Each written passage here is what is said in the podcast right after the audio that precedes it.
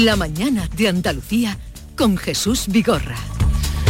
Y a esta hora, como siempre, 9 de la mañana, el día por delante con Paco Ramón. Te escuchamos, Paco. Muy buenos días, Jesús. A la espera de lo que diga Putin en ese discurso sobre el estado de la nación, aquí en Andalucía el Consejo de Gobierno va a aprobar hoy un nuevo plan para reorganizar la administración territorial de la Junta y también va a nombrar hijos predilectos de Andalucía a Lola Flores y a David Bisbal, así como el resto de distinciones con motivo del 28F. Por su parte, el Consejo de Ministros va a aprobar hoy los 2.500 millones de euros para becas y una ayuda universal de 400 euros a los alumnos con discapacidad. Además, el Ejecutivo va a nombrar a los nuevos secretarios de Estado y presidente de Renfe tras las dimisiones por el fiasco de los trenes que no caben por los túneles de Asturias y Cantabria. En el Senado, cara a cara entre Pedro Sánchez y Alberto Núñez Feijó con la reforma de la ley del solo sí es sí de fondo y el Pleno del Congreso va a debatir hoy una propuesta de Esquerra Republicana para recuperar los 45 días de indemnización por despido improcedente. Esta propuesta surge después de las declaraciones de la vicepresidenta segunda y ministra de Trabajo, Yolanda Díaz,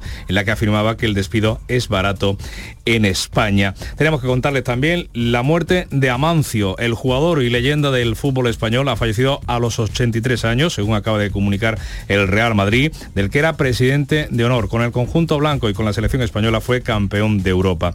Y esta noche hablamos de esta casa, el Canal Sur Radio, el Teatro López de Vega de Sevilla va a coger la entrega del Memorial Luis Vaquero. Este año se rinde homenaje a la saetera Angelita Iruela, una ceremonia que sirve para la presentación oficial de las retransmisiones especiales de Cuaresma y Semana Santa.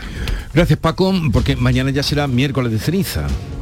Y empieza la cuaresma. Hoy es martes de carnaval, que era el día grande, grande. Eh, y Valle Inclán lo retrató como nadie. Era y lo es, y lo es, y lo sigue siendo.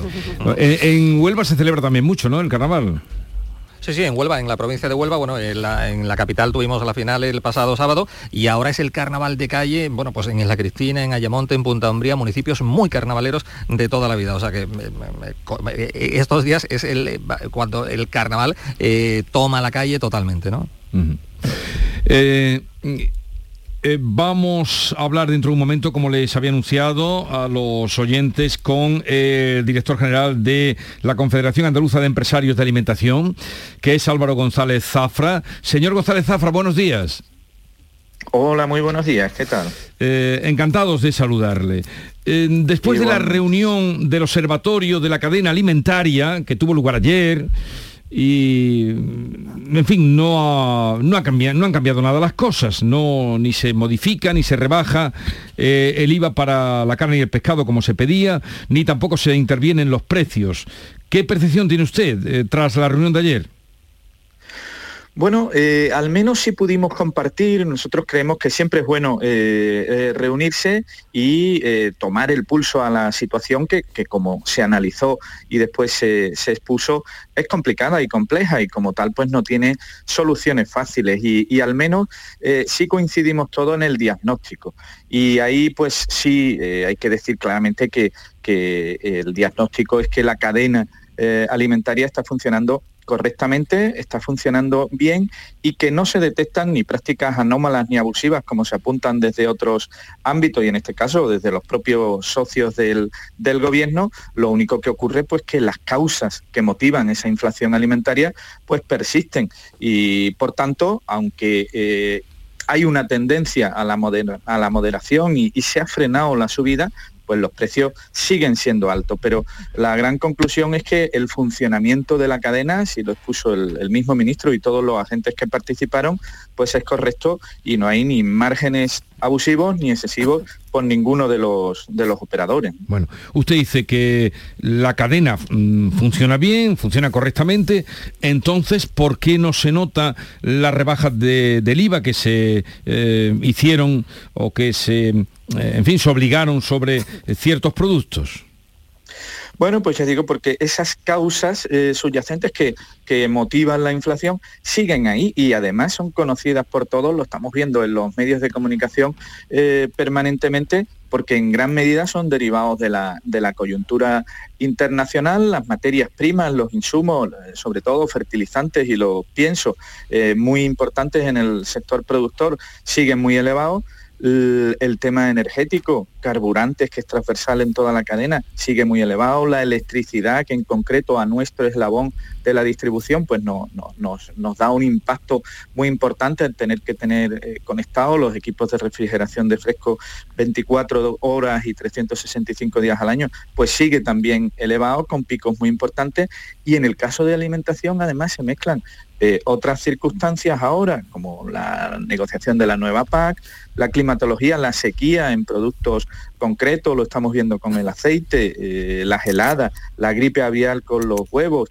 También se apuntó exportaciones récord eh, de productos españoles que hace que también produzcan carestía en el mercado interior, problemas con importaciones de determinados productos. Es decir, una conjunción de factores muy complicados, muy complejos, que no tiene explicaciones fáciles, pero que hacen que la situación sea la que sea y que el impacto de la bajada del IVA pues sea limitado. Y ahí sí es cierto que nosotros compartimos que era la medida adecuada de alguna manera eh, esa bajada del IVA, pero eh, bueno, pues se hizo solo de productos básicos. Nosotros hubiéramos deseado que fuera más ambiciosa y creemos que hay margen ahí eh, de mejora con la carne y el pescado y los economistas pues comparten que eh, esa rebaja del IVA pues ha podido conllevar entre dos y cuatro décimas de rebaja del IPC, que realmente ha sido así. Ustedes eran partidarios, usted estuvo en la reunión ayer, ¿no?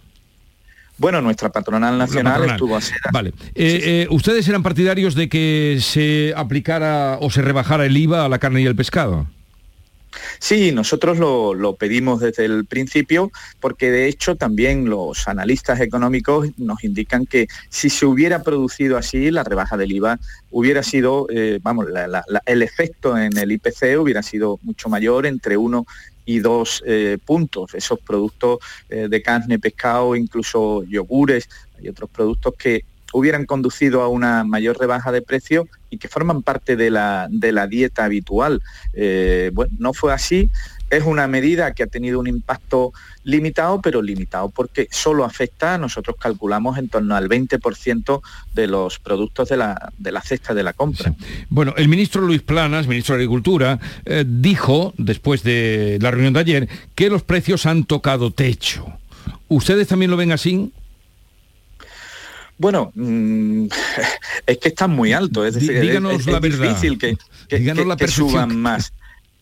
Eh, mm, realmente no lo sé si han tocado techo. Nosotros como sector sí estamos haciendo todo lo posible porque suban lo menos posible, porque además nosotros somos el último eslabón en contacto con el consumidor y estamos acostumbrados a que con quien se cabrea el, el consumidor es con nuestro eslabón, con la tienda cuando esto es consecuencia de los incrementos de, precio en todos los eslabones. Esperemos realmente que, sean así y que no suban más. ¿Cuál es el problema? Pues que no depende de nosotros, que depende de la coyuntura internacional y de todas estas eh, causas que motivan que los precios en cada una de sus categorías, el, ministro se refirió a varias y, todo tiene su causa y su explicación, pues no suban más. Yo no le puedo asegurar que no sea así, yo le puedo asegurar que nosotros estamos haciendo todo lo posible porque suban eh, lo menos posible, porque entre otras cosas, si suben tanto, eh, el consumidor no los compra. Y de hecho el volumen de compra en 2022 ya se resintió y ha bajado entre el 1 y el 3%. Pero quiere usted decirme entonces que no descarta que puedan subir más. Bueno, ahí, ahí es verdad que se comprueba y ya eh, parece que al menos el freno al incremento se ha producido. Que empiecen a descender bueno, es lo que todos esperamos. Eh, lo que tiene que entender además el, consumidor es que cuando mejor le va a nuestro sector y que nuestro negocio eh, eh, consiste en la rotación y, cuando mejor nos va es cuando los precios están bajos que es lo que no, no, se llega a entender, porque es un sector basado en la venta de muchísimos productos con escaso margen. Si el precio sube, se vende menos. Y lo que da realmente la rentabilidad a nuestro sector no es la facturación, es decir, no es el volumen eh, de venta, sino eh, el margen, que, es escasísimo. Entonces hay que vender mucho para que ese margen se pueda incrementar un poco. Pero lo que pasa es que cuando suben ya de bajar nada, ¿eh? señor González Zafra, cuando suben ya mm, quedarse sí, pero bajar qué difícil. Bueno, esperemos. Lo que sí es verdad, y eso también fue eh, muy claro el ministro, es que esto no se resuelve en 24 horas. Es decir, un problema muy complejo que no tiene soluciones inmediatas. ¿Y por qué también? Pues eh, por un efecto de calaje que hay en el, en el, llegar a precio del lineal de las, eh, de las rebajas o los descensos de, costes en el resto de eslabones. ¿Por qué? Porque los precios de ahora son resultado de los costes de cosechas de hace meses. Eso ya lo vimos cuando se subió. las materias primas empezaron a subir por la guerra de Ucrania en marzo eh, de 2021, vamos, por la guerra de Ucrania y otras eh, razones, también post pandemia, en marzo de 2021. A precio no empezaron a subir hasta eh, principios de 2022. Por tanto, hay que tener paciencia y, la posible bajada de, de precio se irá viendo poco a poco, pero no inmediatamente porque si ahora eh, se ralentiza esas subidas de los costes y de los insumos y de las materias primas no se verán en lineal hasta dentro de unos meses. Bueno, Álvaro González Zafra, director general de mm, la Confederación Andaluza de Empresarios de Alimentación y Perfumería, gracias por estar con nosotros. Un saludo y buenos pues días. Muchas gracias a ustedes. Un, saludo y, buen día a todos. Eh, no sé, ¿qué opinión o qué de lo que dijo ayer el ministro después de la reunión, que los precios han tocado techo, que... Bueno, sonaba, sonaba verosímil y, lo acaba de explicar muy bien el señor González Zafra. Eh, a mí me, interesó mucho eh, ayer el modo en que el ministro afrontó su discurso, elaboró su discurso y el modo en que lo hacía Podemos. A eh, Pablo Fernández fue el encargado de decir aquello de saqueadores y eh, especuladores. Pablo, Pablo Fernández no, Pablo Echenique, ¿no? No, no, no, no, Pablo Fernández. Pablo Fernández. Eh, eh, el de la melena. Ah, sí, sí, sí, sí. sí. el día anterior, en la víspera. Un tanto bequeriana. en, la víspera había atacado Pablo Echenique. Eh, efectivamente. Y, después de la reunión salió Pablo Fernández. básicamente el mismo, el mismo discurso al final, ¿no? Porque estas cosas suele, suele, yo creo que Echenique suele ser el que marca la pauta del tono, en fin, más o menos faltón, ¿no? de ese matonismo tuitero, un tanto tabernario con el que no, no, no Echenique, sino unos cuantos portavoces se despachan, pero, pero el tono de Pablo Fernández fue enormemente agresivo eh, y, claramente a contracorriente de Luis Planas, que es el nuevo objetivo de Podemos dentro del gobierno. Totalmente. Es decir, el nuevo ministro señalado es el andaluz eh, Luis Planas y, em, y, ya se le está poniendo cara de Carmen Calvo, del exministro de Justicia. Pero eh, fíjate, fíjate, si estuviéramos en la primera mitad de la legislatura, te diría que sí, incluso en el, hasta en el tercer año.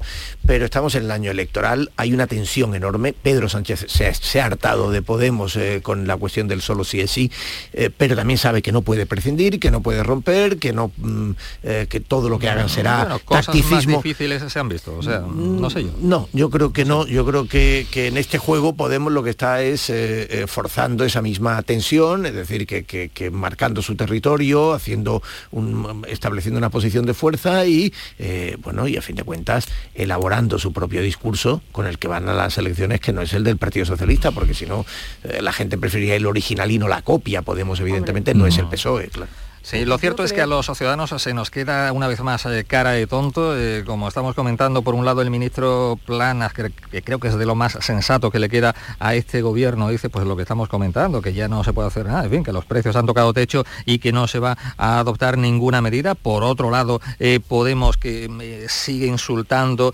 y acusando a, la sarta de insultos que decía Teo, bueno, pues también llamó capitalistas despiadados a las cadenas de, de alimentación. esto no conduce absolutamente a nada y finalmente, bueno, pues a los ciudadanos además de que se nos está poniendo, ya digo, la cara de tonto, estamos viendo cómo mm, la rebaja del IVA no ha servido absolutamente para nada y de momento, bueno, pues eh, eso, la solución es que no hay solución de, de momento, ¿no? Yo creo que la reunión de ayer tenía más un trasfondo político que económico. Esta mañana hablaba yo con uno de los, de los presentes en ese encuentro y, sobre todo lo que destacaba era que lo que Planas era quería dar un mensaje de apoyo a las empresas de distribución y a, las empresas alimentarias frente a los ataques de Podemos. ¿no? Yo creo que, que los precios bueno, pueden haber tocado techo, subir un poco más, un poco menos, yo creo que en eso coincidimos todos, es un problema de coste, del coste energético, del coste de la materia prima, pero que yo creo que Luis Plana lo que quería dar ayer era un mensaje político de apoyo a las empresas de distribución frente al ataque de este, este, este, populismo barato eh, que va contra la banca, que va contra los empresarios, que va contra todo. Los empresarios podrán hacer algunas cosas mal, como lo hacemos todos, pero son la gente que crea empleo, son la gente que crean la riqueza y que no se merecen ese ataque furibundo, ese populismo tan, tan absurdo contra las empresas. Yo creo que Luis Plana hizo ayer bien, hizo ayer bien para respaldar a una cadena alimentaria, a unas empresas, sobre todo distribuidoras, que hacen eh, lo que pueden ante un incremento de los costes, que eso es inasumible para todos. Y que ya han dado ejemplo de, que en, la pandemia y estuvieron en primera línea em, em, em, de cara al ciudadano que hubiera pasado si las cadenas alimentarias también hubieran parado. es curioso, es curioso como en, Podemos dicen capitalista despiadado, eh, como si fuera un epíteto, como si fuera un epíteto, es decir, como si fuera eh, ¿os acordáis cuando estudiábamos aquello en, lingüística? Como si fuera una cualidad consustancial del propio, del propio sustantivo, es decir, aquello de la hierba verde o la blanca nieve, que, lo que pretende es enfatizar, ¿no? Sí, que todos los empresarios...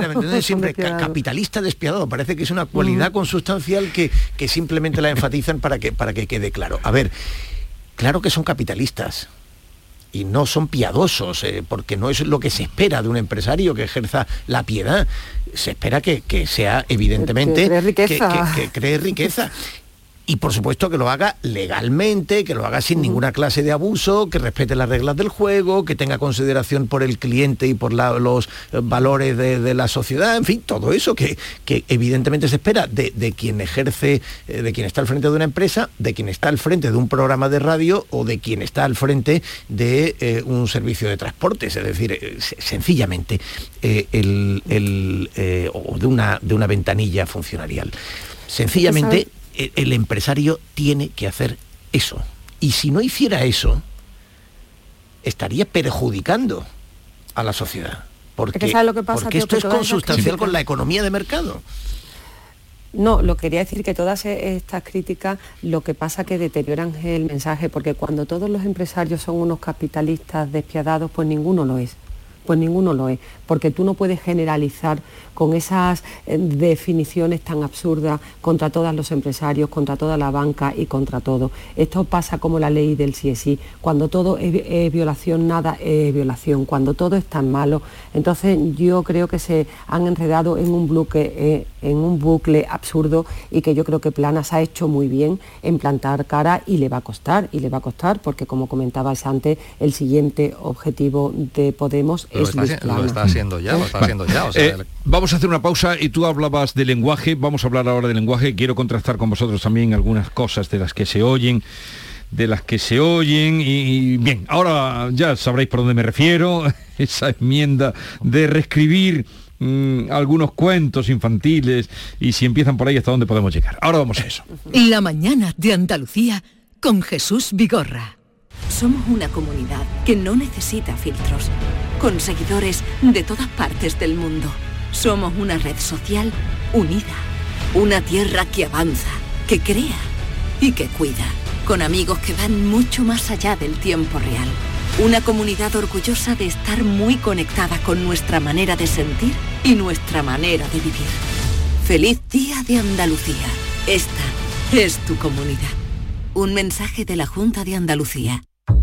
Cuando rascas un rasca mega millonario, un rasca por 10 o por 20 o cualquiera de los rascas de la 11, siempre rascas algo. ¿Algo? ¿Algo como qué? Pues por ejemplo, puedes rascar una celebración, mucha ilusión y puede que hasta un millón de euros. ¿Ah, sí? Pues entonces dame un rasca. Con los rascas de la 11 tienes un montón de maneras divertidas de rascar momentazos y premios de hasta un millón de euros. Rascas de la 11. Rasca el momento. A todos los que jugáis a la 11, bien jugado. Juega responsablemente y solo si eres mayor de edad. Canal Sur Radio. No lo pienses más. Este año haz borrón y casa nueva con la hipoteca joven IN95. La hipoteca que estabas buscando. Porque te financiamos hasta el 95% del menor valor entre tasación y compraventa. Para más información, acércate a nuestras oficinas o entra en cajaruraldelsur.es. Te sobran razones para venir a Caja Rural del Sur. Hipoteca joven IN95 de Caja Rural del Sur. Formamos parte de ti. Dime, escúchame, ¿dónde quedamos para comer? Pues estuvimos el otro día en el barrio de Santa Cruz por salir por el centro y no veas cómo comimos en la hostería del Laurel. Te voy a dar una pinceladita. Una chacina en condiciones con un jamón bueno. La ensalada de tronco de bonito espectacular. Pescadito frito, pero bien frito. Las croquetas caseras del chef. Pero vamos, que lo tengo claro. Dentro de la hostería, tranquilos y bien atendidos de sevillanas maneras. pues ya me has liado. Voy a reservar en el 954 220295 que ya vamos tarde. Recuerda, Hostería del Laurel, Plaza de los Venerables, Barrio de Santa Cruz. Reciclos llega a tu ciudad. La nueva aplicación con la que podrás ganar premios solo por reciclar. Participa reciclando latas y botellas de plástico de bebidas. Cuida tu entorno y gana premios. Descárgate la aplicación Reciclos y empieza a formar parte del reciclaje del futuro. Ecoembes y Ayuntamiento de Dos Hermanas. ¿Estás emprendiendo y buscas ayuda? En marzo abrimos las puertas a nuestro espacio de coworking en Sevilla. Contarás con instalaciones, expertos y mentores que te ayudarán durante cinco meses a convertir tu idea en una realidad. Solicita tu plaza en eoi.es. Programa gratuito impulsado por EOI, Escuela de Organización Industrial y financiado por el Fondo Social Europeo. El resumen de la jornada con la última hora del deporte, la economía y el análisis lo tienes en el Mirador de Andalucía. De lunes a viernes desde las 7 de la tarde con Natalia Barnés. Más Andalucía, más Canal Sur Radio. La mañana de Andalucía con Jesús Vigorra. Perdón, y con Paloma Cervilla, Teo León Gros, Antonio Suárez Candilejo, hablabais, en un momento saltaba lo del el lenguaje, y ayer nos sorprendía, esto no es nuevo, está pasando, este, y ahora mm, ha surgido a raíz de querer enmendar los cuentos de Roald Dahl, eh, autor, por ejemplo, de Charlie y la fábrica de chocolate, eh, para cambiar, no, lo, lo están haciendo, cambiar eh, en vez de gordo, niño gordo que diga niño enorme, en lugar de bruja que diga mujer con pelo blanco, tal. eh, o sea, por el lenguaje no ofensivo. O sea, reescribir los libros. Esto lo está haciendo la editorial Puffin, yo no sé si con, eh, supongo que con la autorización de, de la familia, porque todavía...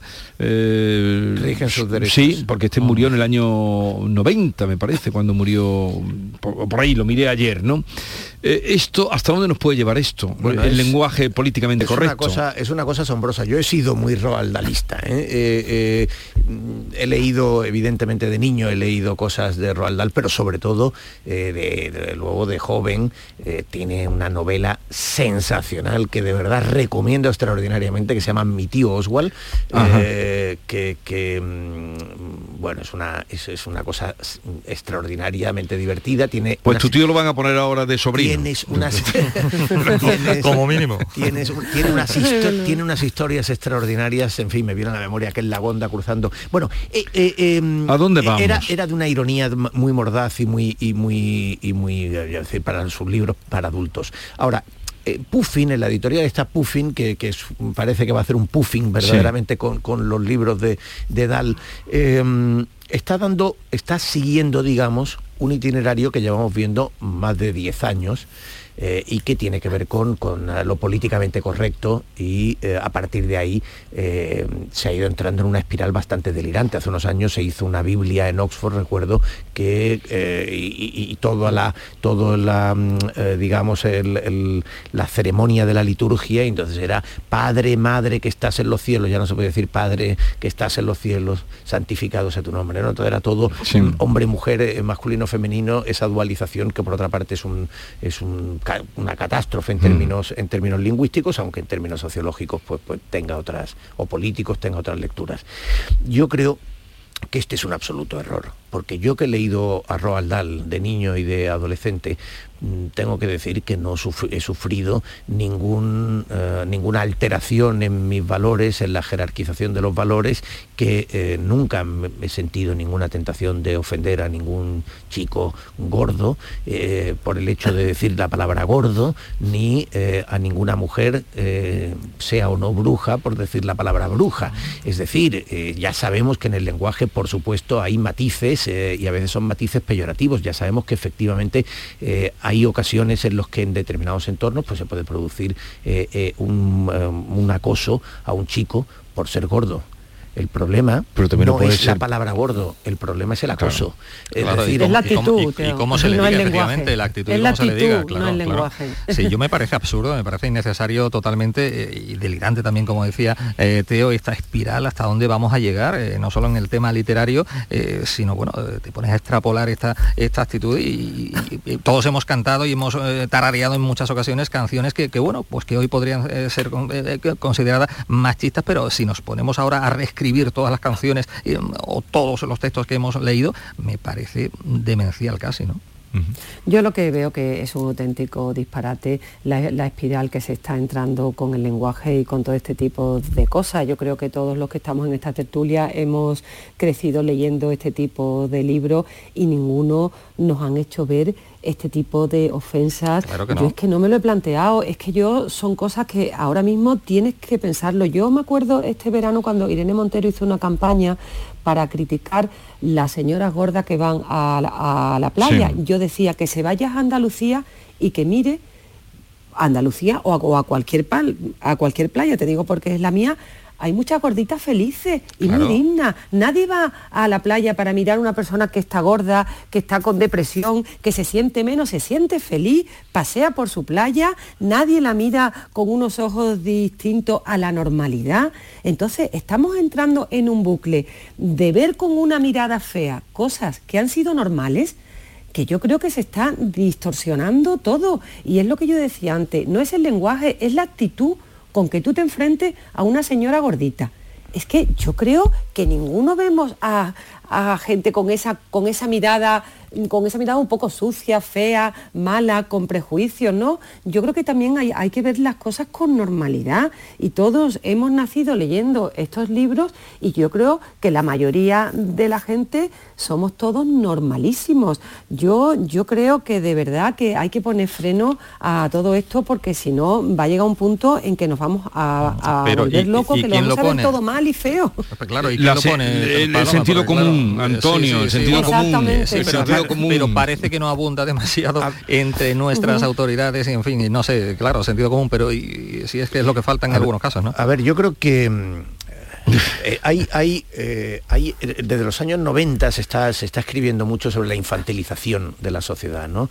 Y sobre esa tendencia, además, eh, eh, por parte incluso de los dirigentes políticos, de tratar a los ciudadanos como niños y no hablarles como adultos y no trasladar la dimensión real de, de los eh, problemas y y, eh, y- y- y lo peor de todo es hacerle eso a los propios niños. Es decir, un niño tiene que crecer leyendo libros en los que el mal existe, en los Claro, que el que malo existe, claro, Pero con una que- mirada limpia. Claro, pero, pero, efectivamente tú vas conformando tu visión del mundo eh, precisamente eh, con, esas, con esas lecturas, con esos relatos, con esas películas, con esos... eh, es decir, que, que evidentemente el ahorrarle eh, la palabra gordo eh, no es es que- el problema. El problema es si, al- si trasladarle que hay que ofender a los gordos. Eso es, ese es el problema, ¿no? O no trasladarle que hay que saber entender que, eh, que puede ser un problema de salud, Sí. que puede ser un problema genético, que puede ser, en fin, que, que puede tener una serie de causas. Y en cualquier caso,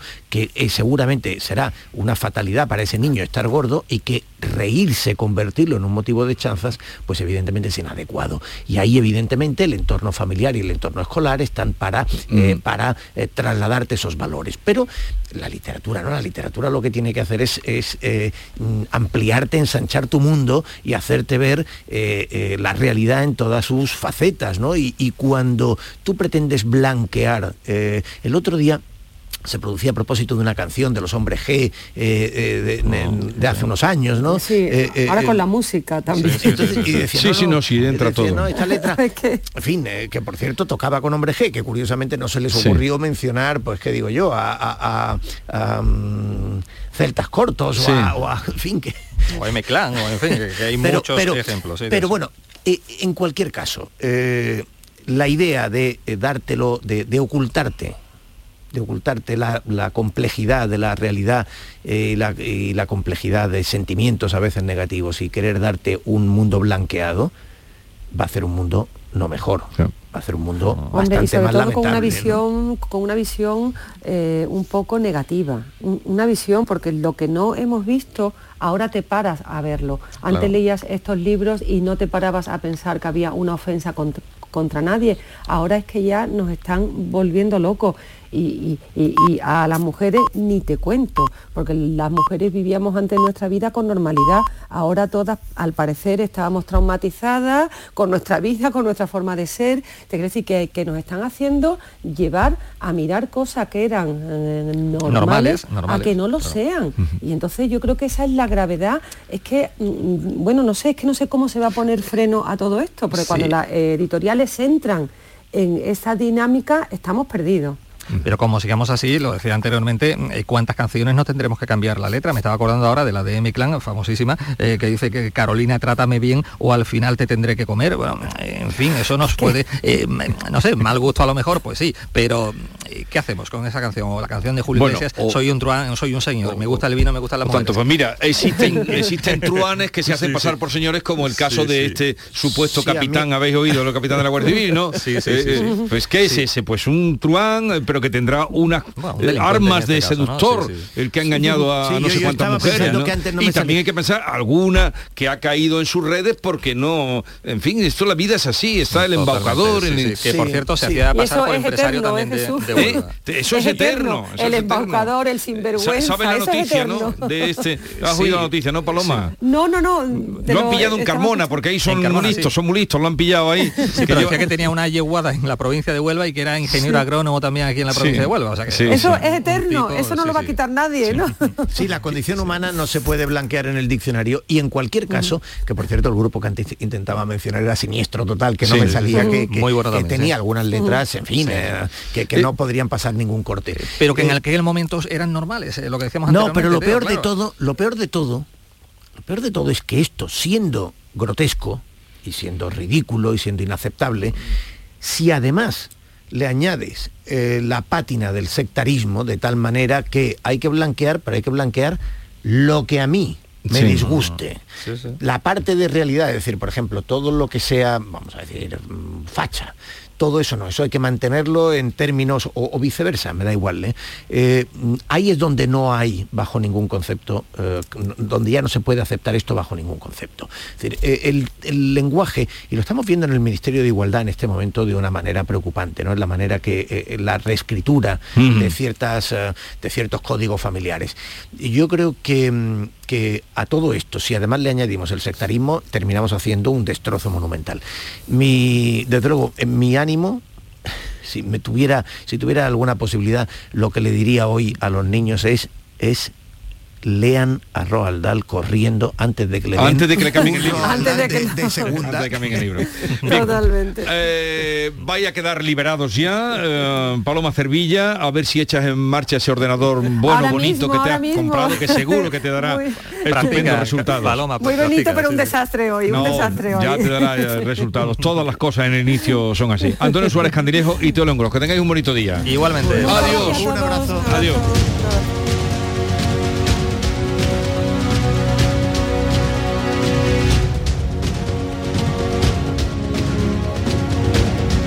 Esta es La Mañana de Andalucía con Jesús Vigorra, Canal Sur Radio. En febrero, vuélvete loco con Social Energy. La locura de iluminar tu hogar noche y día consumiendo tu propia energía y ahorrar hasta el 90% en tu factura de luz gracias a nuestras baterías. Aprovecha las subvenciones disponibles para ahorrar con tus paneles solares. Primeras marcas con hasta 25 años de garantía. Estudio gratuito en el 955 44 11 11 y socialenergy.es. La revolución solar es Social Energy. Para ser una empresa igualitaria es importante contar con un plan de igualdad. Desde el Equipa ayudamos a la empresa andaluza de forma gratuita. La igualdad es productiva. 22 de febrero, Día de la Igualdad Salarial. Pacto de Estado contra la Violencia de Género. Junta de Andalucía. Canal Sur Radio. Bienvenidos a Sacaba. Mil metros de electrodomésticos con primeras marcas. Grupos Whirlpool, Bosch y Electrolux. Frigoríficos, lavadoras, hornos, vitros. ¿Quieres más? Aires acondicionados, aspiradoras, pequeños electrodomésticos. Y financiamos en 12 o 20 meses sin intereses solo tú y Sacaba. Tu tienda de electrodomésticos en el Polígono Store en calle nivel 23. Ven a ver nuestra exposición y sus 25 años de experiencia. Sacaba. Celebra tus eventos de empresa a bordo de un exclusivo barco mientras navegas por el Guadalquivir con Cruceros Torre del Oro. Consigue un 10% de descuento en tu reserva del 9 de enero al 26 de febrero. Más información en el 954-561-692 o en crucerosensevilla.com. Reciclos llega a tu ciudad. La nueva aplicación con la que podrás ganar premios solo por reciclar. Participa reciclando latas y botellas de plástico de bebidas. Cuida tu entorno y gana premios. Descárgate la aplicación Reciclos y empieza a formar parte del reciclaje del futuro. Ecoembes y Ayuntamiento de Dos Hermanas. ¿Estás emprendiendo y buscas ayuda? En marzo abrimos las puertas a nuestro espacio de coworking en Sevilla. Contarás con instalaciones, expertos y mentores que te ayudarán durante cinco meses a convertir tu idea en una realidad. Solicita tu plaza en eoi.es. Programa gratuito impulsado por EOI, Escuela de Organización Industrial y financiado por el Fondo Social Europeo. Aquadeus, ahora más cerca de ti, procedente del manantial Sierra Nevada, un agua excepcional en sabor, de mineralización débil que nace en tu región. Aquadeus Sierra Nevada es ideal para hidratar a toda la familia y no olvides tirar tu botella al contenedor amarillo. Aquadeus, fuente de vida, ahora también en Andalucía. Esta es La mañana de Andalucía con Jesús Vigorra, Canal Sur Radio. Toda Andalucía y toda tu radio van contigo, cuando quieras y donde quieras. Porque la app de Canal Sur Radio tiene todas nuestras cadenas, con todos los programas que te gustan, las emisiones en directo y tus podcasts. En casa, en el trabajo, haciendo deporte, de compras, paseando. Descárgatela. Tienes todo Canal Sur Radio, Radio Andalucía Información, Canal Fiesta, flamencoradio.com y Canal Sur Radio Música para ti. Toda Andalucía y toda tu radio van contigo. Más Andalucía. Más Canal Sur Radio. Esta es La mañana de Andalucía con Jesús Vigorra.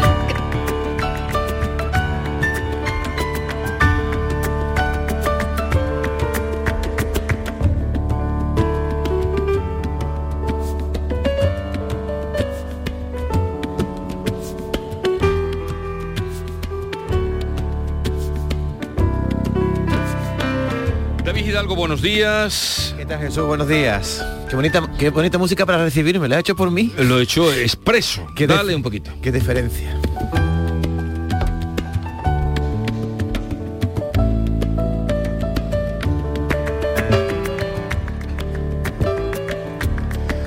Maite Chacón, buenos días. ¿Qué tal? ¿A mí también me pones música?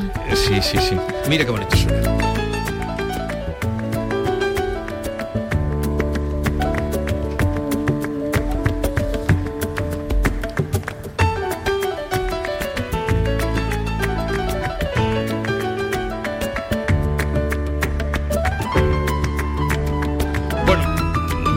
Vamos a otro asunto que conocíamos ayer. Hace unas semanas abrió en el mercado de la Mojonera un local de pan artesanal. Se llama Pan de María, que está siendo todo un éxito. La clientela de todo el poniente ya conoce los productos de esta panadería que tiene su obrador en el Cosario y que distribuye en numerosos puntos de venta de esa comarca a través de, en fin, lo propio, de vehículos, venta a domicilio. Y ayer hacía referencia precisamente a este, a este pan nuestro compañero Reyero y hemos dicho, vamos a seguirle la pista. Y está con nosotros Esther López, que es la hija de la propietaria, un negocio que llevan entre ella y su hermano. Esther, buenos días. Hola, buenos días. ¿Qué tiene vuestro pan? Igualmente por nuestra parte. A ver, ¿qué tiene vuestro pan de, de especial? Pues mira, realmente no tiene ningún misterio porque lo que nosotros hacemos es seguir con la tradición y fabricamos nuestro pan de una forma totalmente natural. Pues que lleva harina, agua, levadura y masa madre y un poquito de sal. Pero ese es el secreto, no añadirle nada y seguir la tradición del pan de toda la vida. Porque no lleváis mucho tiempo, la panadería eh, está desde el año 87, ¿no? Bueno, en realidad es de, está desde el año 87, el Sí. obrador de pan de María como lo conocéis, pero en realidad viene de una tradición eh, de abuelos, bisabuelos en otra comarca, viene de también en Granada.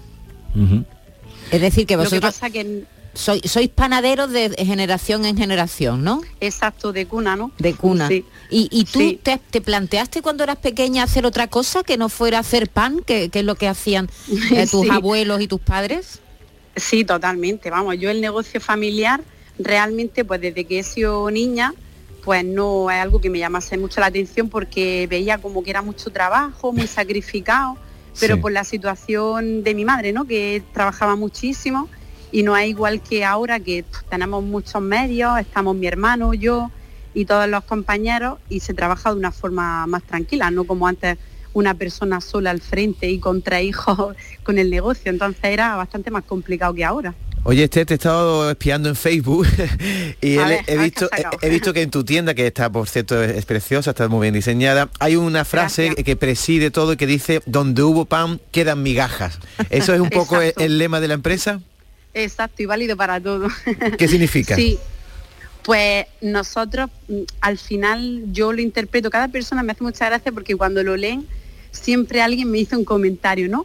A mí personalmente me transmite mucho como el hecho de que cuando comes un buen pan te queda ese recuerdo, ¿no? Entonces esa era la intención con la que me dio una idea una amiga y, y yo mi concepto es ese, es como que cuando comes algo bueno, al final eso se queda ahí, lo recuerdas. Eh, ¿Cuántas personas trabajáis en el pan de María? Pues estamos seis y luego está también mi madre, que mi madre lo que hace más que nada pues es supervisar, eh, regañarnos, decirnos que, que no, que no metáis eso ahora. ¿Sabes? Siempre va un poquito, yo que soy algo más loquilla, que siempre me gusta más innovar, ella siempre va, bueno, pero espérate, ¿qué tal? Y un poco... Es que para nosotros realmente mm, hacemos pan, pero somos un equipo de, seis, como os decía, eh, jóvenes todos. Y la verdad pues que nos reímos mucho, nos lo pasamos muy bien con el tema de, de ir fabricando, sobre todo cuando sacamos cosillas nuevas, primero lógicamente lo probamos nosotros y ahí vamos Qué, qué importante. Esther, lo que has dicho, al menos para mí, eso de nos reímos todos.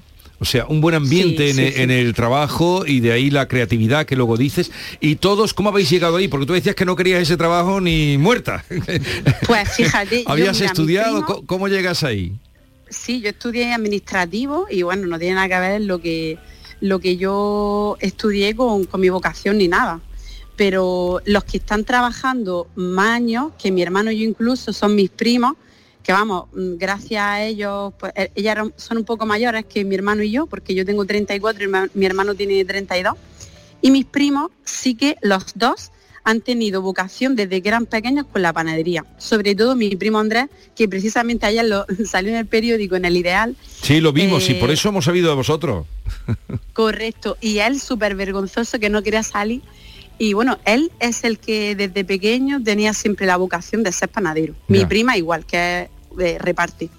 Y luego nosotros, pues nos hemos ido incorporando con los años. Mi hermano, pues mi madre lo necesitó en un momento dado y ya se incorporó él.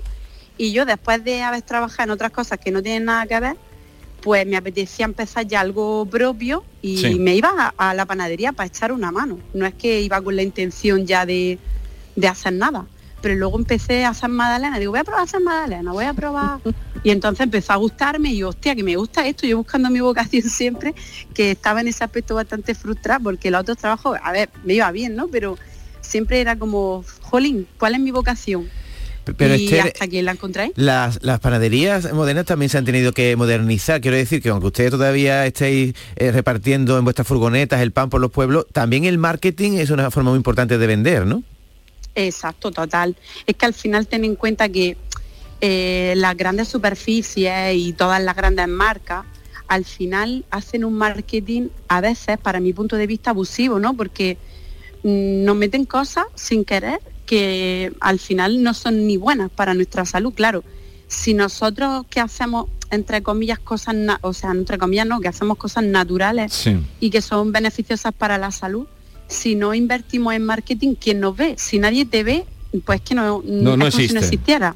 Oye, Correcto. Y, y, a ver, la masa madre, ¿qué es? Porque esto ahora mismo es la señal de que el pan eh, es de calidad o que la harina... de- cuéntanos qué es la masa madre. Correcto, para la ayuda de la fermentación, pues bueno, aquí el especialista panadero no soy yo, eso tendría que ser el, el especialista panadero, pero la masa madre al final pues eh, se hace lo que es la masa en sí, se va guardando y se va usando para la nueva masa que se va creando.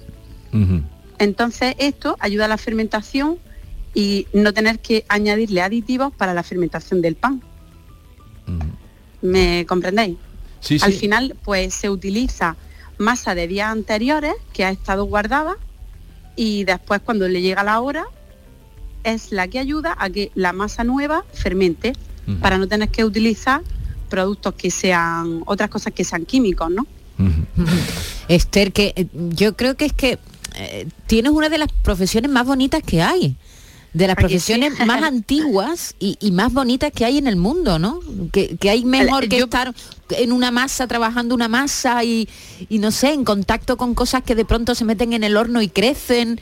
Y el Eh, olor. eh, El, El olor, olor. es que no sé, me parece un trabajo tan bonito. Oye, ¿y vuestro campo de acción es eh, ahí esa, esa comarca de Almería o tenéis idea de extenderos más? Pues yo, mi, mi idea de ascenso es mejor que no las digan porque Claro, para que no te las cuando lo copien. escuche mi madre va a decir que Esta está loca. Pero ahora, por ahora, Sí, sí. eh, eh, el éxito, eh, bueno, el éxito, la aceptación de vuestros productos eh, ha venido por esa zona del poniente, ¿no? Sí, la verdad es que es la misma zona en la que llevamos siempre trabajando. Eh, al final aquí en el Poniente nos conocemos todos, ¿no? Y Almería, pues eh, somos muy cañeros, nos conocemos entre todos bastante. ¿Qué pasa? Que pues por aquí, eh, en el momento en que hacemos una cosita nueva y tal, nos conoce todo el mundo. En realidad, como hay aquí un campo tan grande, por ahora lo que pensamos es eh, seguir afianzando lo que ya tenemos, porque nuestro obrador eh, no es muy grande, lo que es la fábrica en sí, y lo que estamos haciendo es ir optimizando, tendremos que ampliar un poquito y abrir varios puntos de venta por aquí, por la misma zona, que esté cerquita de, de la, de la gente, porque ahora mismo el que tenemos está en la. Sí, sí. Eh, luego mm, tenemos otras tiendas y otros puntos de servicio donde la gente se puede dirigir a comprar nuestro pan, aunque no sea un sitio nuestro de, de pan de María. Y luego además tenemos previsto abrir pues por, por Roquetas, por Agua Dulce. Esas son un poco mis ideas, pero luego ya sabéis cómo es esto, pues lo que vaya surgiendo, que te de repente te sale un local que está en muy buen sitio y que la gente sea accesible, pues ya iremos O, en o sea, sentido. te, vemos con olfato, sí. te vemos con olfato. Bueno, pues mucha suerte, Sí, nos ha encantado saludarte, eh, Pan de Muchas María, gracias. y que vaya todo bien. Un abrazo. Gracias, que cuando queráis vengáis por aquí y os coméis vuestra barrita. adiós, adiós, buenos días. Hasta luego. Eh, por cierto, esta música que tanto os ha gustado es del pianista y compositor Pedro Ricardo Miño, hijo de Ricardo Miño, el, El guitarrista. guitarrista. hijo de Pepa Montes, la bailaora, Pedro Ricardo Miño que ha hecho disco maravilloso. No sé si este corresponde al que hizo Río Miño. Ese es. Está muy bien para desayunar, ¿verdad? Ya ponerte a desayunar con tu tostadita, con aceite y ponerte esta música de fondo te, te traslada. ¿Qué has desayunado hoy? Yo una un pan buen- muy bueno que he comprado en una panadería allí del pueblo con aceite y jamón. Yo es que no cambio todos los días. Lo que pasa es que me han dicho que comer todos los días, tomar todos los días zumo de, de naranja, de tetrabric, es demasiado azúcar. Pero ¿cómo te tomas eso? A ver, el ¿Tú no estás bien de la cabeza? de tetrabric, un zumo que te- trae su pulpa y todo, pero Hay que ver las cosas que hace. Pero Vamos si a ver que no tengo puro- tiempo, Maite. Si eso es puro azúcar. eso yo me tomaba mi zumito todos los días y Tómate digo, una "Ay, qué naranja, sano. tómate una naranja entera. Pero no te si- tomes el pero zumo, si que te hace, te hace un pico de insulina. Parece ¿Y mentira. tú qué has tomado? Yo me he tomado una, una barrita de pan de pipa, muy rico, y un café solo, que es lo que desayuno todos los días. Oye Jesús, Café solo, sí. ¿puedo hacer una reivindicación? Por favor, los que envasáis el jamón, que yo lo compro envasado, por favor, si ponéis abre fácil, que sea abre fácil, porque si no ponéis no abre fácil, que me he llevado media Abre hora difícil, con el ejemplo. dedito para levantar la pestaña, pone abre fácil y al final tiene que cortarlo con una tijera, no se abre fácil y, eso. Y yo para abrir el aceite, en la porción de aceite. Eso, eso sí que es abre imposible, Eso no digo, difícil, eso es abre imposible. Que no pongan abre fácil, pon no se abre fácil, ya te hace una idea de que te va a llevar un rato para abrirlo. Eh, hoy es martes de carnaval. ¿Tenemos eh, coplilla de carnaval? Sí, te he traído una coplilla de, de una banda, de, un- de una banda, sí, son una banda. Ah, espera un momentito que la vamos a escuchar ¿Sí? ahora. Hoy es Venga. martes de carnaval, es el día, antiguamente, Mañana es miércoles de hoy ceniza, acababa el carnaval. Eh, el- los orígenes del carnaval acababa hoy. Luego ya se extiende, bueno, y los jartibles creo que andan hasta el día San José. Eh, pero en, en la, en tradición, en la literatura, el martes de carnaval se acababa porque luego venía, enterraban la sardina, con eso se acababa todo. Hay un cuadro famoso de Goya, el entierro de la sardina, y luego venía el miércoles de ceniza, mañana, eh, memento homo, qui pulviseris et in pulviris reverteris. Esta es La mañana de Andalucía con Jesús Vigorra, Canal Sur Radio. Canal Sur Radio. Que bien te sientas, chiquilla, que bien te sientas. Qué bien te sienta tu traje de flamenca Aires de Feria. Sus nuevos diseños te van a enamorar. Lunares, colores y texturas, reflejos de nuestra tierra. Aires de Feria. Trajes de flamenca llenos de elegancia, sensualidad y creatividad. Aires de Feria. Enamorados de Andalucía. Traje el aire de feria gitana, que bien te sienta. Dime, escúchame, ¿dónde quedamos para comer? Pues estuvimos el otro día en el barrio de Santa Cruz por salir por el centro y no veas cómo comimos en la hostería del Laurel. Te voy a dar una pinceladita. Una chacina en condiciones con un jamón bueno. La ensalada de tronco de bonito espectacular. Pescadito frito, pero bien frito. Las croquetas caseras del chef. Pero vamos, que lo tengo claro. Dentro de la hostería, tranquilos y bien atendidos de sevillanas maneras. pues ya me has liado. Voy a reservar en el 954 22 0295 que ya vamos tarde. Esta Recuerda, Postería del Laurel, Plaza de los Venerables, Barrio de Santa Cruz. Bormujos celebra el Día de Andalucía con una gala en la que se rendirá homenaje a los vecinos que hayan destacado por su implicación personal o profesional. La cita del 28F será en el Teatro Juan Diego, con la actuación del compositor Arturo Pareja Obregón.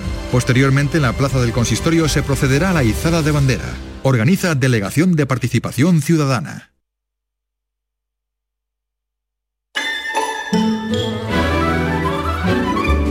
Esta es La mañana de Andalucía con Jesús Vigorra, Canal Sur Radio.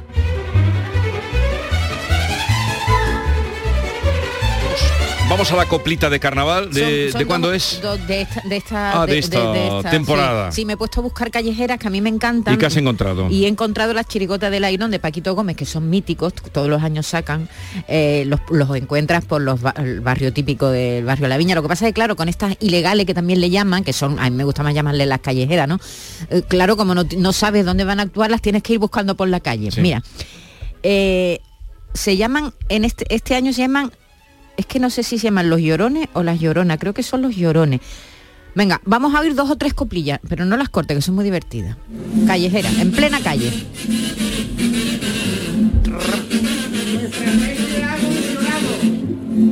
Nuestra especie ha evolucionado y son muchas las evidencias que nos demuestran que el ser humano es inteligente, pero no está muy claro que sea accesible a toda la gente.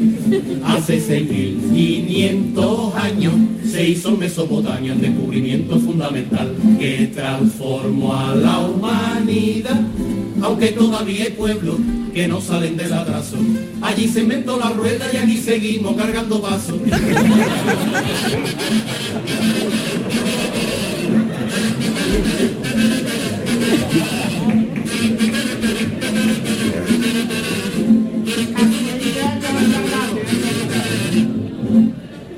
años han tardado con sus casas en construir de una vez por todas el gran tranvía de la bahía.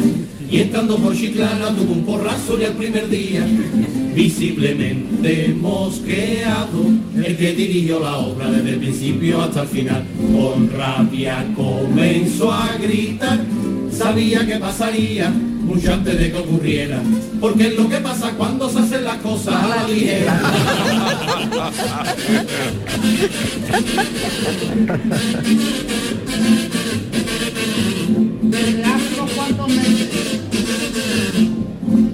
Desde hace unos cuantos meses yo preparo cada semana comida gratis para personas que están sin techo. Yo tengo un corazón de verdad que no me cabe en el pecho. A mí me parece muy triste que alguien por mala suerte esté condenado a vivir así y no lo puedo consentir y por eso les envío mi furgoneta cargada a esas pobres sin techo que son las mojas de las esclavas. son las? Las monjas de las esclavas. Ah, ya. Venga, ya va la última.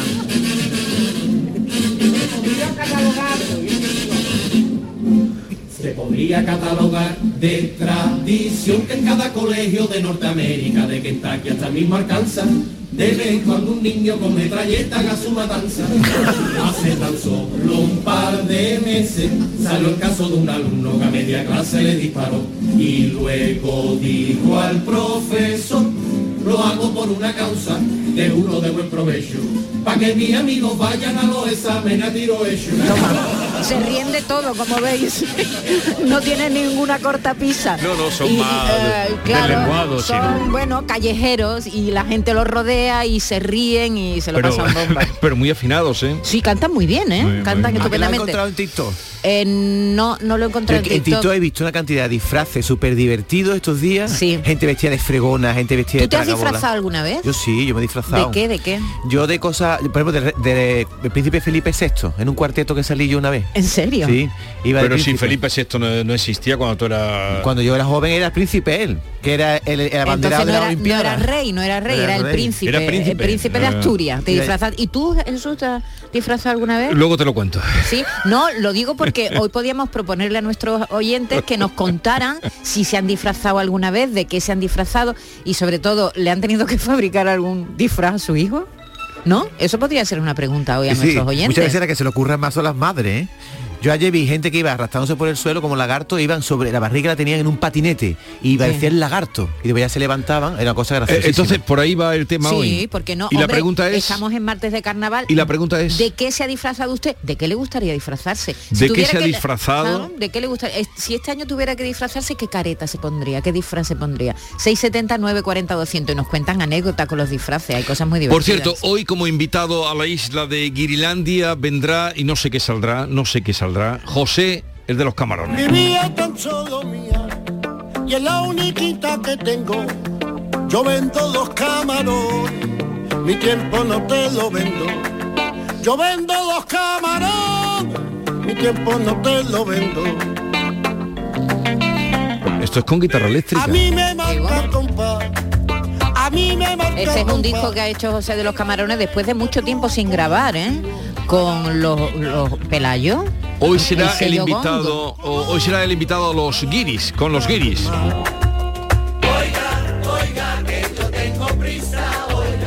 Pero eh, John Julio, los camarones le dan repelús. Bueno, él, él habla de las gambas, que él no se chupa la cabeza No, de las pero gambas, a ver qué dice de los Pero camarones. él dice que nada que tenga cáscara, entonces los camarones tampoco. Este hombre vendía camarones por la playa, ¿eh? Ya le preguntaremos luego.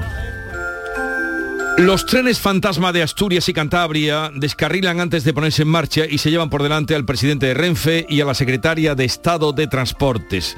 García Barbeito se pregunta ahora quién paga el estropicio y el ridículo del que nunca se vuelve, que decía Pla. Querido Antonio, te escuchamos.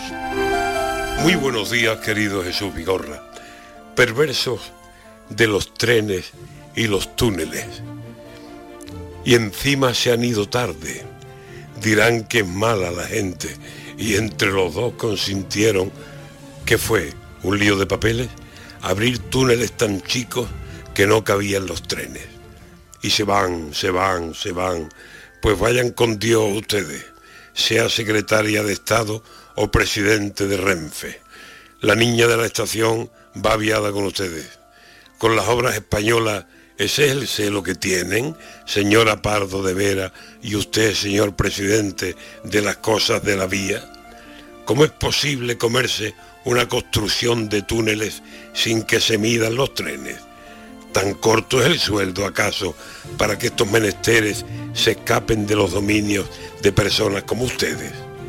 Y tendrían asesores para parar 20 trenes. Y de todos los que estaban cobrando lo conveniente, no hubo tan siquiera uno que estuviera más pendiente y un día mirara túneles y el otro mirara trenes y dijera que no caben, llama al ministerio, urgente, y de camino también al ínclito presidente, y díganle que o bien hacen más estrechitos los trenes, o habrán de agrandar los túneles, pero que hagan algo, leche. Y han dimitido los dos. O les han dicho esconderse, que sabemos cómo aquí actuamos muchas veces, que dicen destitución y al final es que conviene apartarlos, que se vayan y sin pagar lo que deben. Porque ahora eso, ¿quién lo paga? Premio, los contribuyentes. Y siguen túneles chicos, y siguen grandes los trenes, y a ver quién paga el viaje, a ver quién paga el billete de arreglar este estropicio del Ministerio y de Renfe. ¿Es que los túneles menguan? ¿Es que han crecido los trenes? Los dos parecen sacados de cualquier chiste del EP.